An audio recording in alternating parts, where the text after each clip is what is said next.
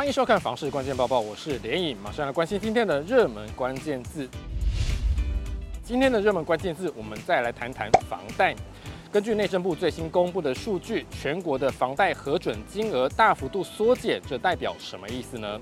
根据内政部最新公告的住宅资讯统计汇报，今年第一季全国的购置住宅贷款余额比起上一季增加了零点零六趴，比起去年同期增加五点一零趴。六都除了双北市微幅减少，其他四都都有增加，其中以台南市增加零点七五趴最多。但是住宅贷款的核准金额，全国比起上一季少了将近一成五，比起去年同期则是减少了两成四，而且六都都是呈现缩减的，其中以桃园市减幅最大。减幅将近两成五。另外，跟建商比较有关系的住宅建筑贷款余额，今年第一季大约是一点九兆元，比起上一季增加了零点八三趴，比起去年同期增加五点二三趴。可是，在住宅建筑贷款的核准金额这一项，全国比起上一季减少了将近两成。比起去年同期，更是减少了将近三成。在六都当中，除了新北市数据有增加，其他五都都是减少的。其中以桃园市减少最多，减幅达到三成八。房市专家张新民指出，不管是建商的建筑融资，或是民众的购物贷款，都可以看到大概回到疫情前的水准。原因除了政府打炒房，另外升息也有一定的影响。整个房市景气的转变，建商看在眼里，态度就会趋于保守，民众买房也会趋于观望。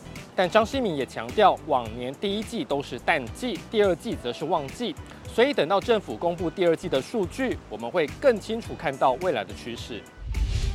今天的精选新闻，我们首先来看到，根据内政部公布的最新数据，今年上半年的建照也是大幅度减少的。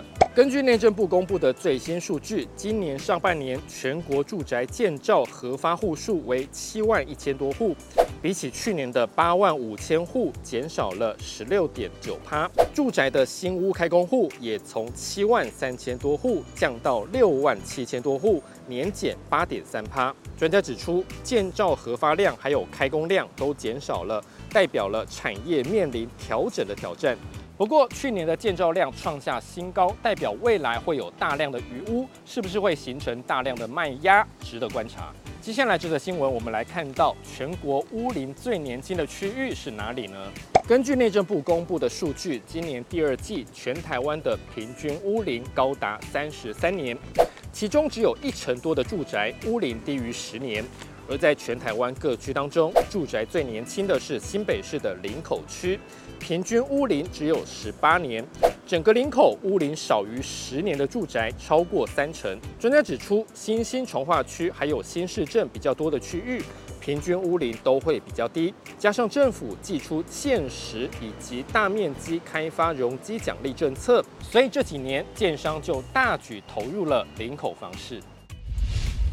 今天的买房卖房，我想问，有网友问到了，目前看到的建案一楼部分有规划非盈利幼儿园，想请问大家的看法，这样算是优点还是缺点呢？有网友说，如果怕楼下太吵，可以考虑买高楼层。也有网友说，楼下有幼儿园，觉得很方便。你对于这个问题还有什么样的看法呢？也欢迎在底下留言一起讨论。如果想知道更多的房市资讯，也欢迎点击底下资讯栏的连接。感谢您的收看，我们再会。